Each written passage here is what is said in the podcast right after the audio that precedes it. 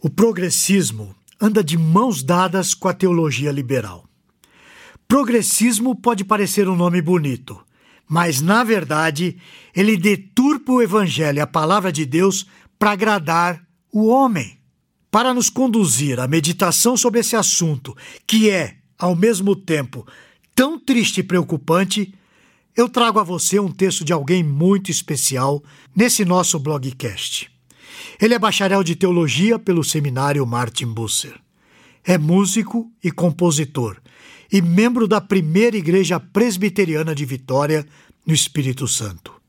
É casado com Larissa Barcelos e pai do Miguel e de Luísa. Ele também é o editor-chefe e responsável pelo conteúdo do Tel Media Blog. Eu estou falando do Diego Venâncio, e o tema que ele aborda aqui tem como título Progressismo e a Palavra de Deus.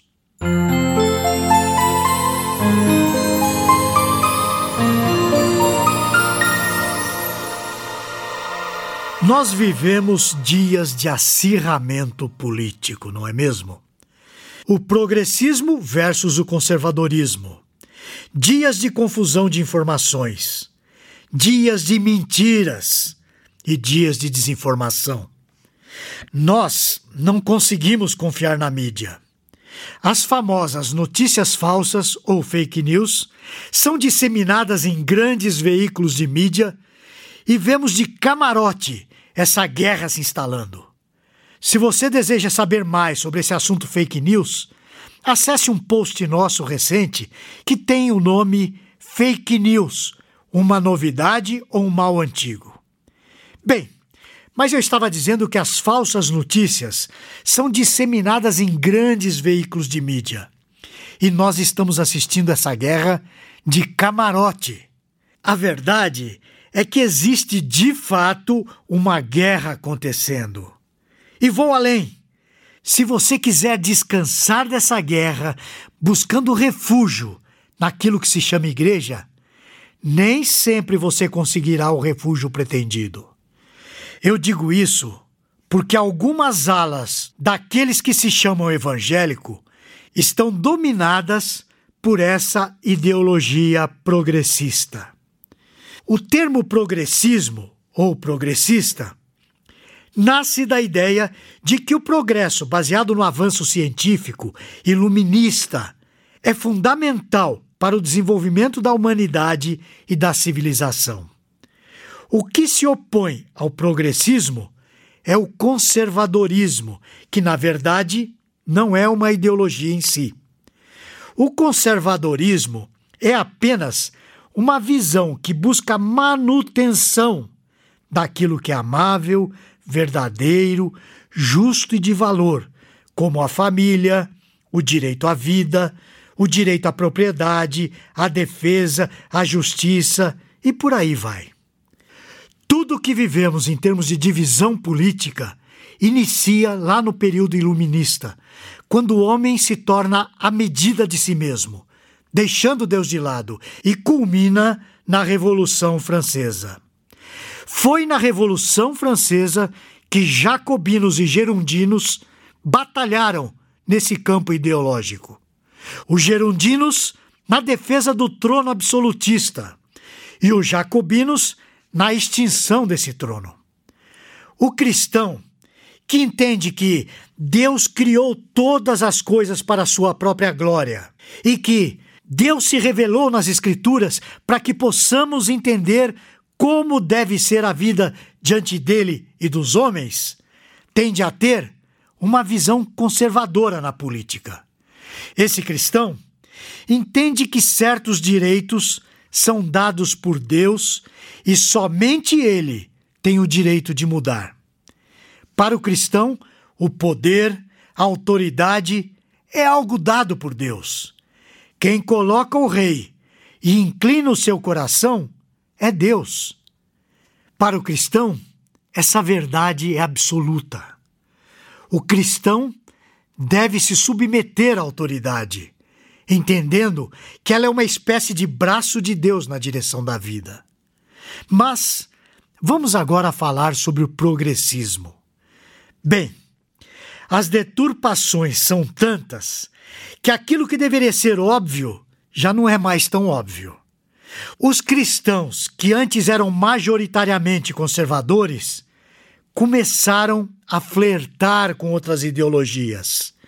Assim, começaram a deturpar a visão conservadora, criando uma visão cristã progressista.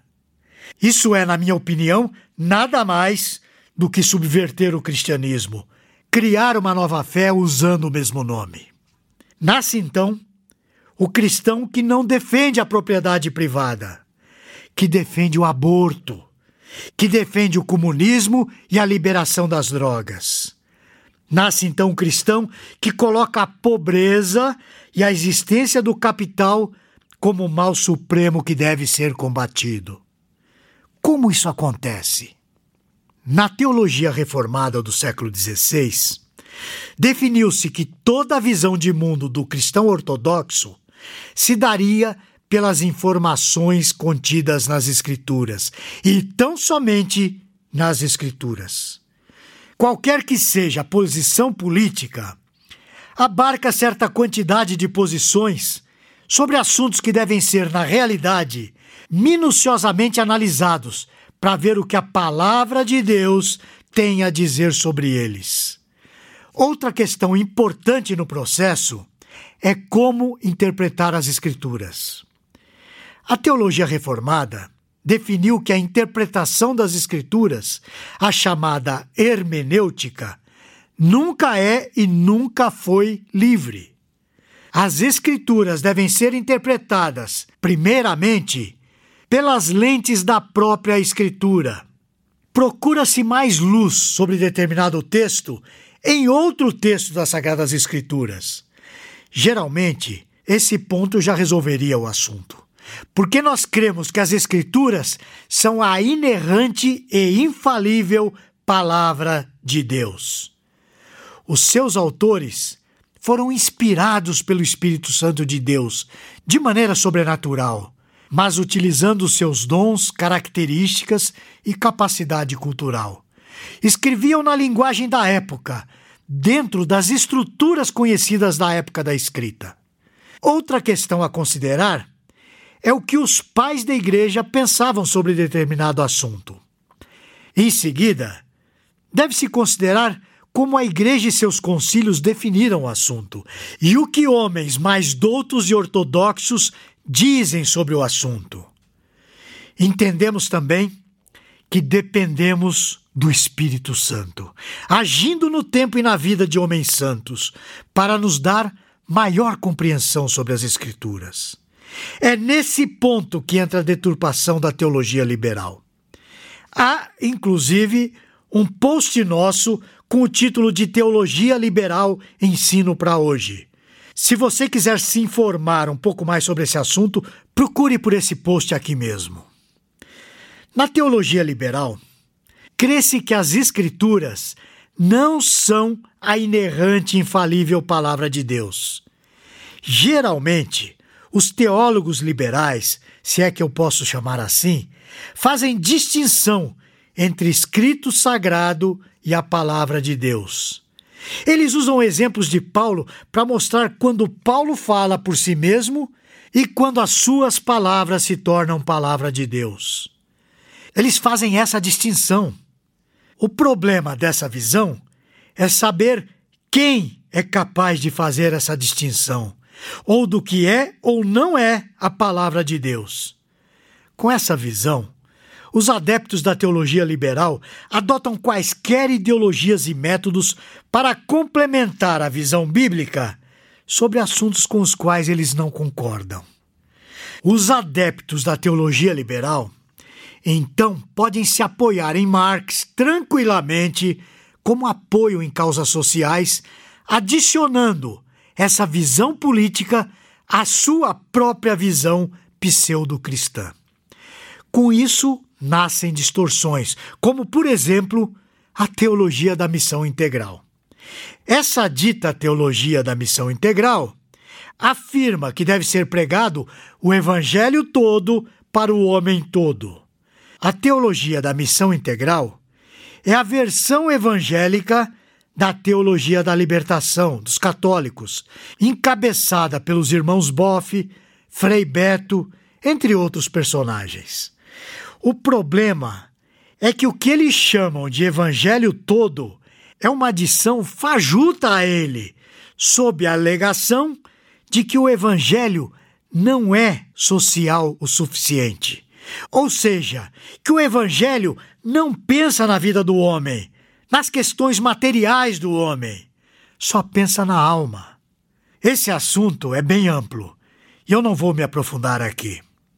O meu intuito é apenas chamar a sua atenção para a existência dessa vertente que deturpa o evangelho em nome de um posicionamento político. O evangelho é tudo de que o homem precisa. O Evangelho é para o homem todo. Sim, e sempre foi. Ele é completo, ele é sem a necessidade de ideologias adicionais. A carta de Tiago nos chama a atenção para a fé operosa que apresenta frutos. A igreja, de forma alguma, existe para ação social. O reino de Cristo, de forma alguma, é para essa realidade plena. Podemos e devemos fazer o bem ao próximo, sem achar, porém, que esse é o todo da teologia. Em 1 Coríntios 13, Paulo nos diz que podemos entregar até o nosso próprio corpo para ser queimado, mas se não tivermos amor, isso é inútil. Que amor é esse?